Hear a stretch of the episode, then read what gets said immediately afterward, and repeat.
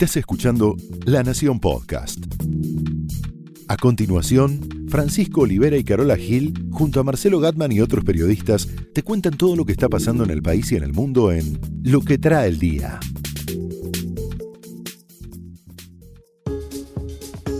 Sábado 17 de noviembre aprovechen porque son de los últimos fines de semana en los que van a poder caminar tranquilos antes del G20. Después, super clásico el próximo. Sí, después los anillos. Sí, los anillos, estuve leyendo, ¿eh? Bien, bueno, pero igual el G20 vamos a tener que hacer equilibrio todos porque mi tesis es ni yanquis ni maoístas. ¿Me lo vas a explicar? Sí, por supuesto, por supuesto.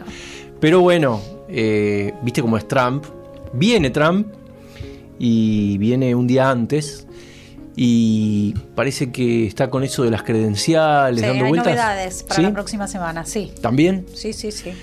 Quiero saber además, y le voy a preguntar a nuestra compañera Silvina Ahmad, ¿qué tenemos que hacer el fin de semana?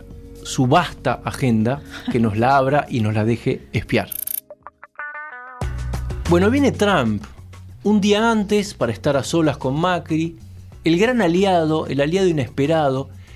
¿Te acordás cuando Macri de Trump, antes de que ganara, decía esto? ¿Cómo es Trump?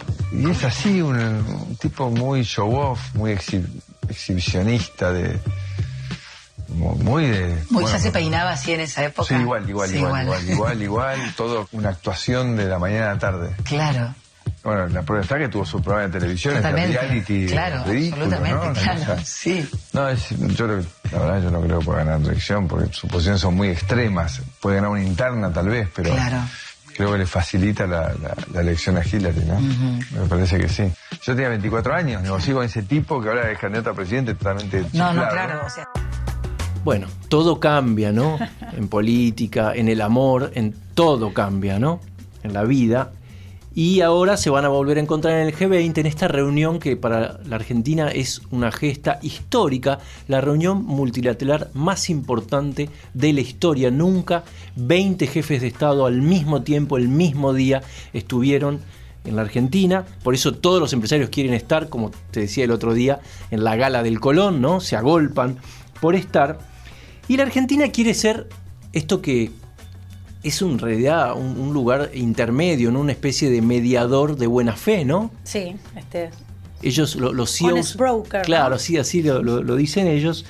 Eh, no es sencillo el lugar, pero podemos decir que es, metafóricamente hablando, el lugar en el que la Argentina se quiere ubicar geopolíticamente de acá a los próximos años si prospera este rumbo. Si sigue Macri o alguien afín con una cosmovisión parecida. Es interesante porque en realidad si uno mira a China, Argentina tiene más cosas en común con China que con Estados Unidos, no políticamente ni sociológicamente, sino eh, desde el punto de vista comercial, porque son los unos enormes compradores de soja, ¿no? pero eh, por un lado está eso, pero por otro lado Estados Unidos necesita que la Argentina sea una especie de bastión dentro de la región del cono sur, que tenga un liderazgo y que frene la expansión de China, por ejemplo, a través de las empresas. Acá hay una cosa muy interesante que pasa y es que cuando compiten Estados Unidos y China en la obra pública, las empresas americanas tienen, por una cuestión de compliance, la prohibición de participar en mercados que no sean transparentes. Viste que los maoístas capitalistas no tienen problema en esto. Bueno, entonces la Argentina... No tantas exigencias. Así es. Bueno, la Argentina está en el medio, por eso yo diría, tiene que hacer equilibrio, ni yanquis ni maoístas, ¿no? Con Estados Unidos, en realidad es poco lo que pueda ofrecer comercialmente. Carne le vamos a vender a los enormes productores de carne que son limones. Bueno, tratamos. Arándanos como Alperovich trata. Difícil, pero sí podemos transformarnos en lo que decía recién, garantía, de alguna manera, de estabilidad dentro de la región. Estados Unidos, por un lado, todavía le tiene cierta desconfianza a Bolsonaro, a pesar del triunfo, a pesar de que lo eh, apoyó, entre otras cosas por el ala nacionalista, ¿no? Si hay algo que el ejército eh, brasileño tiene claro, es esa hipótesis de conflicto para la que se entrena hace décadas, que es una posible invasión americana en el Amazonas. Entonces, ¿Esto es así? Es así, esto es una hipótesis en la que trabaja el, ejército desde hace años. Y a partir de ahí se entrenan. Claro, entonces hay como un afán expansionista brasileño que no coincide y es difícil que pueda convivir en el tiempo con Estados Unidos, que es un país que, por ejemplo, a China lo está mirando desde los 90. Después apareció el 11 de septiembre y bueno, distrajo la atención. ¿Y qué hizo China? Aprovechó para crecer. Y creció y se transformó en la segunda economía del mundo. Destronó a Japón en el 2011. Mientras no me estás mirando. Efectivamente. Entonces, Argentina tiene que mediar y tiene que aceptar las dos cosas. La influencia americana, la relación bilateral con Estados Unidos y el comercio con China, que además al G20 viene con una propuesta concreta, Show Me the Money, viene con una propuesta de una inversión de 9 mil millones de dólares en una central atómica que estaría cerca de eh, donde está hoy Atucha 2 y Atucha 1, ahí en, Lima, ¿viste? Provincia de Buenos Aires. Esto para la Argentina es muy importante, el gobierno está dividido, no está claro si en realidad lo acepta, por ejemplo, el Palacio de Hacienda, no sabemos qué dirá el Fondo Monetario, se supone, los que impulsan la iniciativa, que como esta entraría, empezaría a regir desde el 2022, no habría inconveniente o empezaría el proyecto en esa fecha, esto, esto excede el acuerdo con el Fondo Monetario. Pero es, eh, todavía es algo incierto, ¿no? Bueno, Argentina va a estar acá, en esa posición de árbitro, vienen líderes tan importantes como Vladimir Putin, Angela Merkel, Emmanuel Macron, Teresa May. Mirá si no hay hombres para tomar un café, ¿no? Ahí en el Colón, de sobremesa. Y esa es la razón por la que los empresarios argentinos se agolpan y quieren estar y llaman a la Casa Rosada y dicen, yo creo que yo debería estar, ¿no? ¿Y les dicen? Y les dicen lo de siempre. Primero con una sonrisa, bueno, déjame estudiarlo, cortan, miran para otro lado y dicen, ¿en calidad de qué? Viste que Trump no es rencoroso, ¿no? Así como no es que no se enteró de las declaraciones de Macri. No sé qué va a pasar con el amigo, el colega Jim Acosta, el periodista de la CNN. Bueno, en ese caso intervino un juez, así que eh, ahí, no sé si va a tener que con, con, los rencores. Sí, en principio ya a partir de, de la semana próxima, Jim Acosta, el periodista de CNN, al que se le había quitado la acreditación para ingresar a la Casa Blanca, bueno, por orden de un juez, el juez Kelly, puede volver, se le restituyó esta, esta acreditación. ¿Y Trump se lo va a devolver? O va, sí, sí. La Casa Blanca hasta ahora acató la orden del juez, pero con una advertencia. Dicen, van a haber nuevas reglas para garantizar estas conferencias ¿no? y, que se, que se manejen en, un clima así justo y ordenado. Van, a poner un poco de orden en estas conferencias de, prensa. Pero este juez eh, Timothy Kelly, que había sido eh, nombrado por, por Trump el, año pasado, es el que emitió esta orden de restitución temporal, temporal. de esto. Sí, esto no es que, esto es permanente. Claro, no, pero vos crees que eh, el amigo Jim cuando vuelva, ¿va a volver él primero o tiene que volver él? Esto, eh, es decir, es una, restitución personal Para él, a, él y después se verá el resto de los, de, los corresponsales que, pertenecen a CNN también. ¿Cómo imaginas la primera intervención, la pregunta, levanta la mano señor presidente, Jim Acosta de la CNN. Van a estar sacando de entradas como los empresarios al Colón, van a querer estar todos ahí viendo cómo va a ser este, este primer encuentro. Quiero Igual saber... esto no es definitivo, Pancho, eh. tiene que haber una, una resolución formal del juez en, en, los próximos días. Pero, ¿qué dijo el, juez?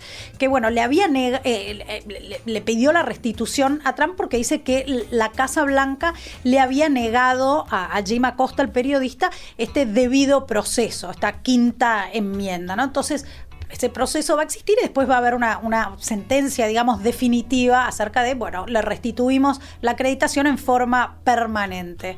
La sorpresa que tanto Fox News como el Wall Street Journal, que son dos medios que, pertenecen a, este News Corp, que es bastante favorable al presidente Trump, ambos apoyaron eh, la, la, decisión del juez y, y defendieron la restitución de, de, esta acreditación de Jim Acosta a la Casa Blanca. Un país con un verdadero respeto por la justicia, sí, podemos decir. Claramente, sí, uh -huh. sí, sí.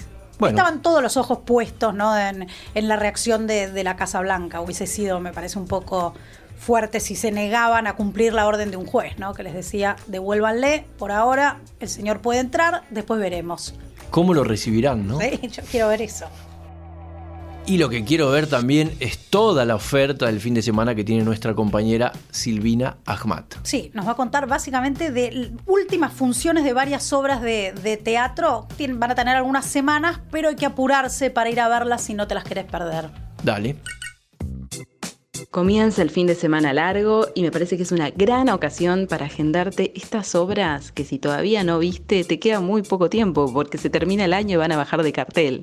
Atención, Tarascones, sábados, domingos y lunes en el Teatro Picadero para matarse de risa pero también para reflexionar y conversar en la mesa en la cena después de la función. El amor es un bien es una de mis favoritas del circuito independiente. Está los sábados en Timbre 4 y quedan solo dos funciones. No se la pierdan. El domingo a las once y media de la mañana hay una obra que viene arrasando en el circuito independiente y ahora pasó al comercial. Se llama Mi hijo solo camina un poco más lento y está en el Teatro Picadero. ¿Qué te parece levantarte el domingo e ir a ver teatro? Yo creo que es un gran plan de fin de semana largo. Y el lunes te recomiendo De eso no se canta, canciones prohibidas de todos los tiempos. En el Teatro La Comedia quedan dos funciones. Bueno, Pancho, te traje un, un, tema que tal vez te interese. Aprender idiomas. Bueno, me interesa aprenderlos y me interesa... ¿Viste cuando te dicen gimnasia sin esfuerzo? Eh, haga régimen sin Soluciones hambre. Mágicas. ¿no? Sí, eso sí, me, sí.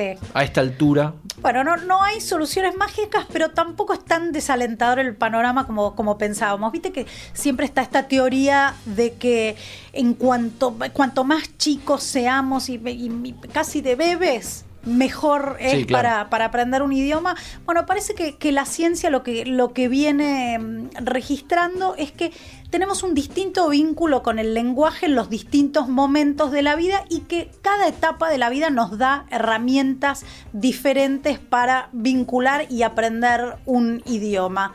Por ejemplo, de bebés, Sí. ¿qué es lo que más te imaginas que registramos? En los idiomas, Sí. la entonación. Bueno, sí, no, no te equivocas. Los sonidos. Básicamente, el- el- el- los bebés muy chiquitos son muy sensibles a los distintos sonidos y pueden hasta distinguir acentos. Pensá que todos los humanos del mundo nacemos con la capacidad de escuchar 600 consonantes y 200 vocales, que son los que componen las lenguas del mundo. Evidentemente, donde nazcas vas a, aga- Claro. a- a le- a- agarrar ¿no? esa, esa lengua. Y por supuesto, durante ese primer año el cerebro empieza a especializarse en, y, a, y a sintonizar los sonidos de esa lengua que es la que venís escuchando con más frecuencia. ¿no? Es como que te, ahí empieza la especialización y este balbuceo de las primeras palabras en este idioma. Claro, el tono, ¿no? El- la enunciación, no el enunciado. Yo me acuerdo cuando era chico tenía un perro al que echaba cada vez que entraba en el comedor Sí. porque se quedaba, se subía a las sillas y yo lo echaba siempre con la misma frase, ¿no? que era? Que era, no me acuerdo, andate de acá, algo así, eh, medio, no, no era muy políticamente Mm. Sí. correcta, pero el perro se iba. Hasta que un día me di cuenta de que cualquier cosa que le dijera en ese tono, digamos, la Ilíada y la Odisea, el perro se iba. igual, claro. Y si le decías, traje de acá, perrito, venía corriendo A- a- moviendo la cola así a que le hagas. Bueno, ese tono no me salía, pero algo así. Funciona, funciona. ¿Qué es lo que no funciona en los chicos de 8, 9, 10 años? Lo que no funciona en cuanto al, aprendizaje de un idioma tiene que ver con este aprendizaje explícito, ¿no? Reglas gramaticales complejas, explicaciones complejas acerca de la sintaxis. A esa edad no tenés tanta capacidad cognitiva para prestar atención y memorizar, que sí tenés cuando sos adulto.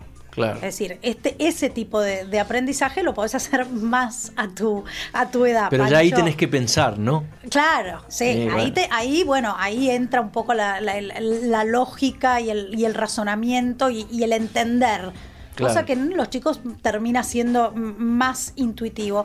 Pero el, MIT, el, Instituto de, Massachusetts, hizo un estudio con 67 eh, mil personas y llegaron a la conclusión que para adquirir el nivel de conocimiento de un idioma casi al, igual que si fuese tu lengua madre, es decir, como, como un eh, hablante nativo de ese idioma, la edad ideal es antes o hasta los 10 años.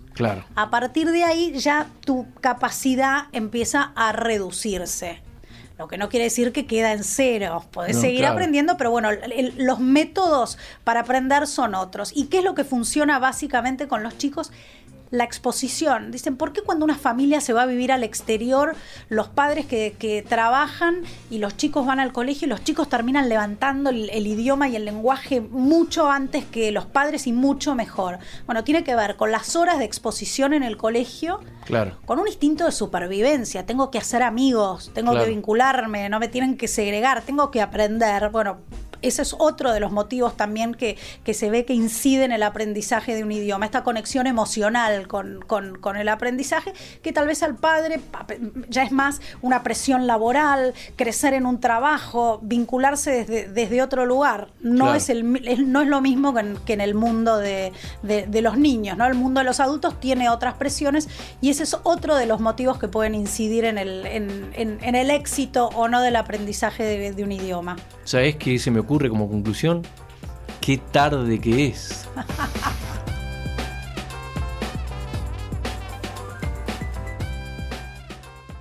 Esto fue Lo que trae el día, un podcast exclusivo de La Nación.